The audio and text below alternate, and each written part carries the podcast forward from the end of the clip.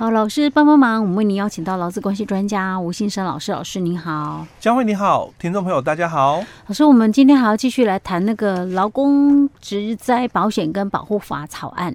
那我们上一集有在谈到那个给付部分哈，我们有讲到两种，嗯，一个是伤哎是伤病哎对，另外一个是失能给付，嗯，我们今天还是要继续讲给付哦，哎对，好 OK，今天讲的是哪一种？讲死亡给付的一个部分，好好哦，其实。死亡给付在之前的这个节目里面哦，我就分享过哦，这个问题很大，嗯哦，因为在我们的这个劳保的这个规范里面，他就强调了年金哦只能择一给付哦，所以之前我就在节目里面分享过嘛，假如说这个。雇主哦，他完全依法哦来帮他的员工哦办理这个投保的一个作业哦，是，但也完全哦也没有什么低报，就完全依法守法处理。嗯，可是因为这个老公他可能是刚毕业没多久，大学刚毕业，然后那可能他的工作年资哦也不怎么长哦，但是他在这个。工作的时候发生职灾死亡了，嗯，啊，那我们现在很多的这个家庭都是就是晚婚，嗯，哦，所以有可能哦，这个小孩子才三十岁左右，或者将近三十岁未婚嘛，啊、是。哦，因为爸爸妈妈可能年纪蛮大，已经领了劳保的年金，哦，因为第一个嘛。自己晚婚，嗯。哦，再加上现在的年轻人也晚婚哦，所以他可能哦，这个小孩子三十岁了还没结婚，嗯。啊，那他的这个父母哦，也已经可能了，因为我们现在大多数的人哦，劳保的那个年金哦，就满六十就打八折就先领了嘛，嗯好，所以。变成说他的这个父母哦，嗯，也在领取这个劳保的这个老年的那个年金给付，嗯啊，但是他的小孩哦，嗯，可能因为工作的关系哦，导致职灾死亡啊。那我们在旧的规范里面哦，他强调喽，那你家属哦，嗯，你这个可以领这个遗嘱的。年金跟遗嘱的津贴哦，但是如果是九八年以后才第一次参加劳保的被保险人，那就只能选择是年金。年金哦。那他的父母哦又也选了老年年金给付。嗯，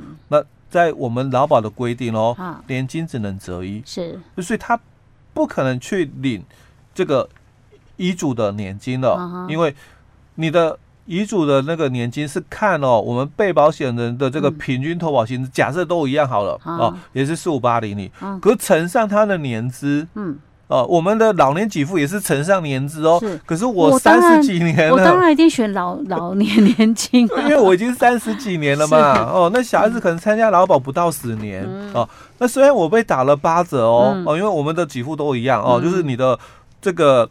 平均投保薪资乘以劳保年资，再乘以参数值百分之一点五五，然后再乘上哦，我有没有打八折哦啊？这个遗嘱年金当然不打八折哦，但是它的年资哦短啊。短啊哦，所以金额一定少嘛，所以我就选择还是继续领我的老年年金嘛。好，那现在问题就来了，我们在前面几集也有谈到这个劳保的这个给付哦哦。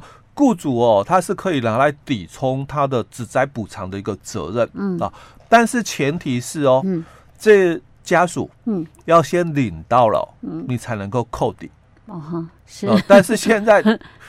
法规哦，嗯、让他领不到了。嗯，可是我也强调，雇主哦完全合法。嗯、是，哎，他不是说哎没有帮他的员工投保，嗯、而是有保哦。是但是因为法规的规定，所以造成家属哦没有办法去领到这个遗嘱的年金。嗯，好，那他们就只能哦，因为我们还有一个丧葬给付嘛。哦，丧葬给付原来是五个月。嗯，但是因为你们没有领到这个遗嘱年金，所以让你。变成十个月的嗯丧葬给付是啊，那雇主怎么抵？就领多少抵多少了。本来的这个劳基法的职灾的死亡补偿，嗯，雇主要给予四十五个月的给付是哦，本来是讲四十个月的死亡给付跟五个月的丧葬费用。啊，你可以抵四十五个月，呃，要给四十五个月。是。但如果劳保有给付的话，那几乎就完全抵掉了。是。啊。但是因为现在劳保没给付，是，所以你本来哦可以抵的哦，包括就是三十个月，我们讲这个遗嘱的这个津贴，嗯，那还有五个月的丧葬费，再加上这个十个月的只灾一次金，加起来也是四十五个月，是。啊。但因为遗嘱的年金、遗嘱的津贴没拿到，嗯，所以你不能去抵这个部分，你只能。抵十个月的丧葬费，嗯嗯，哦，所以这是我们法律哦造成的一个困扰哦。是啊，所以这次有修改了吗？哎，这次有，嗯，对，这次就有提到了哦。所以在我们这一次的这个新法里面，其实把以前很多的一个问题哦，在这边哦都有。就是克服了，有补救回来。哎，对，有补救回来了 哦。好，所以我们来看我们的这个死亡给付的一部分哦，四十九条，他就先谈到了哦，这个被保险人哦，在这个保险有效期间哦，因为遭遇哦职业伤病致死亡时哦，那支出这个丧葬费用的人，他就可以去领哦丧葬津贴哦。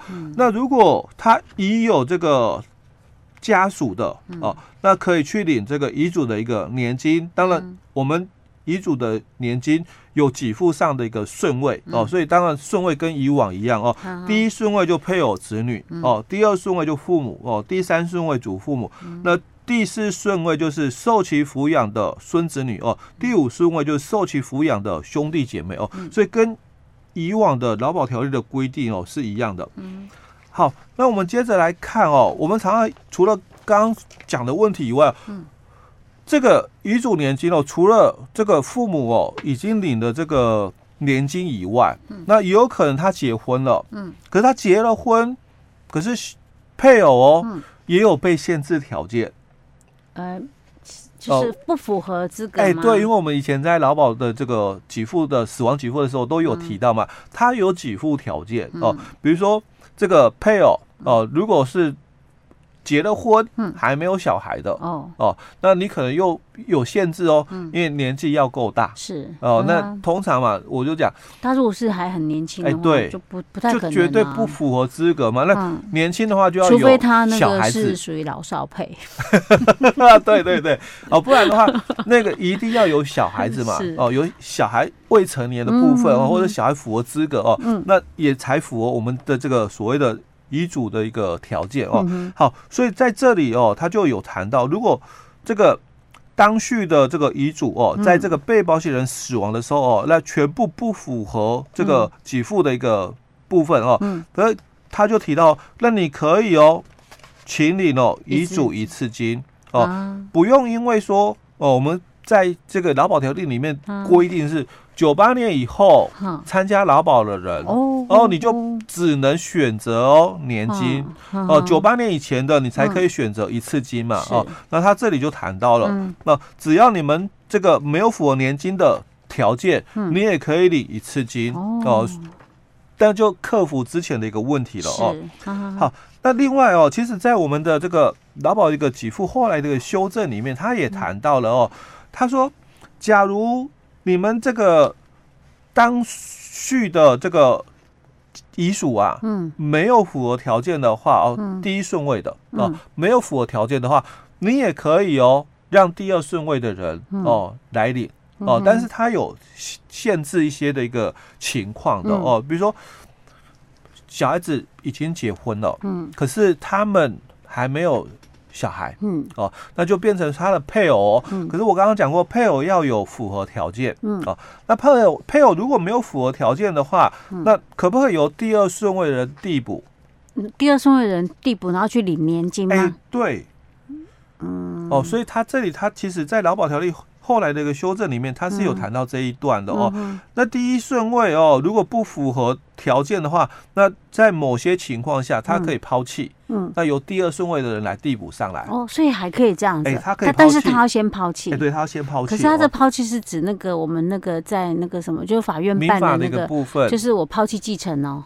哎、欸，对哦。那这个部分，哼，如果是第三顺位的哦。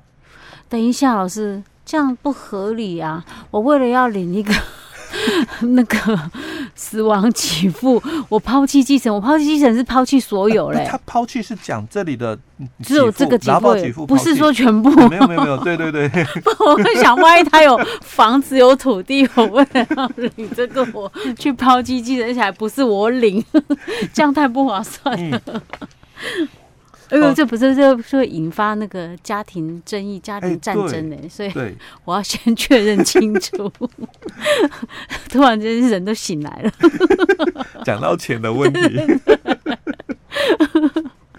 OK，所以他其实，在劳保的一个规定里面了哦，他有讲到哦，就是说几种情况。那在我们新法也是有这样一个同样的一个规定在哦，就是说第一个哦。就是在请领期间死亡的哦，或者行踪不明，或者人在国，或者提出放弃的一个申请的哦，嗯，那其实他都可以由第二顺位的人哦递补上来哦，但是只允许哦，嗯，第一顺位的人由第二顺位递补。哦，你不可以到第三顺位。哎，对，刚我讲过，如果第二顺位的人没有哦，可不可以有第三顺位的递补？哦，不行。哎，对他这里就限定哦，只有第二顺位的人可以递补上来的问题哦哦。OK，好，这样子稍微比较合理一点的哈。嗯、OK，好，好，老师，嗯，那我们接着哦，再来看哦，就是在我们的这个五十条的一个规定里面哦，嗯，那他就谈到了、哦，那如果是在领失能年金、嗯、哦，那在领取的一个期间死亡的话哦，嗯、那他的遗嘱哦一样符合前条规定的话，也可以领遗嘱年金。哦哦，所以我们遗嘱的年金就是。嗯有两种嘛，一种是他本人往生，嗯。哦，那由他的这个家属哦去领这个我们以前讲的遗嘱的津贴，那现在改成就是遗嘱年金哦。那另外还有一种是他是领失能年金的哦，那他领失能年金期间哦，被保险人死亡了，好，那他的这个家属哦符合条件嘛，也可以领他的这这个私能的遗嘱年金。哦。我法官没有讲失能，我是。补充啦，哦，让听众朋友比较清楚一点哦。是。那这个两种哦，在法规里面都是讲遗嘱年金哦，但是两个给付的内容哦不太一样哦。如果是这个遗嘱的年金的话，嗯，它的给付哦有相关规定。那如果是在领取失能年金，嗯，往生的话哦，那他领的就是原来的失能年金的一半。哦哦，那这个跟以前的规定是一样的哦。好，所以他在五十一条里面，他就提到了哦，说我们前面提到的丧葬的一个津贴、遗嘱年金、遗嘱一次金，或者是这个遗嘱津贴给付的一个内容哦，大概有哪几种哦？那内容是什么？所以。丧葬津贴的部分当然就跟以前的规定一样，五个月哦。但是没有遗嘱的话，一样哦，就是给十个月了哦。好，那这个遗嘱的年金哦，就刚刚谈到有两种哦，一种是这个被保险人往生哦，那家属符合条件，那就领这个遗嘱年金；那一种就是他被保险人他是在领这个私人年金的哦，那往生了，那家属就领他的一半啊。那另外还有一种，就遗嘱一次金跟遗嘱津贴哦，那这个都是谈哦，一次给付就是四十个月哦，克服了我们刚刚讲那个问题哦。好，那还有一个很重要我要谈的，因为这个跟以前的观念不一样哦。以前我们在谈遗嘱年金，就是谈你的平均投保薪资乘上。被保险的年资再乘上参数值百分之一点五五哦，那作为这个按月给付的一个标准。嗯，那我们现在在这个新的《职灾劳工保护法》里面所谈到的哦，《职灾保保险法》哦，所谈到的哦，遗嘱的这个年金是按照他的平均投保薪资哦，事故发生前六个月哦的平均投保薪资，然后按百分之五十来发给。他克服了以前哦年资短的哦。年资短的人，他给付下来的时候哦，金额就少。嗯哼。那我们现在如果按百分之五来发给啊，百分之五十来发给，就一半哦。嗯。所以等于说哦，很多的这个年轻的这个配偶，嗯，他可能哦，因为他的配偶哦年资很短，嗯，因为可能薪水高了，四五八零零还是多少哦，但是因为年资短，嗯，所以给付下来的这个遗嘱的这个。年金就很少，不，不多。哎，欸、对，所以他就被迫去一次领这样。啊，那现在就不用了，不用，他还是可以领年金。对，他就可以，因为他是领一半了。是啊，可是对于年资长的呢，有没有影响？再怎么算哦，都划算吗？都划算，因为我们的所得替代率没那么高。哦，对，对他，他这里是讲说所得替代率哦直接抓五十了。哦，OK，OK，嗯嗯，好，老师，我们今天先讲到这里。好。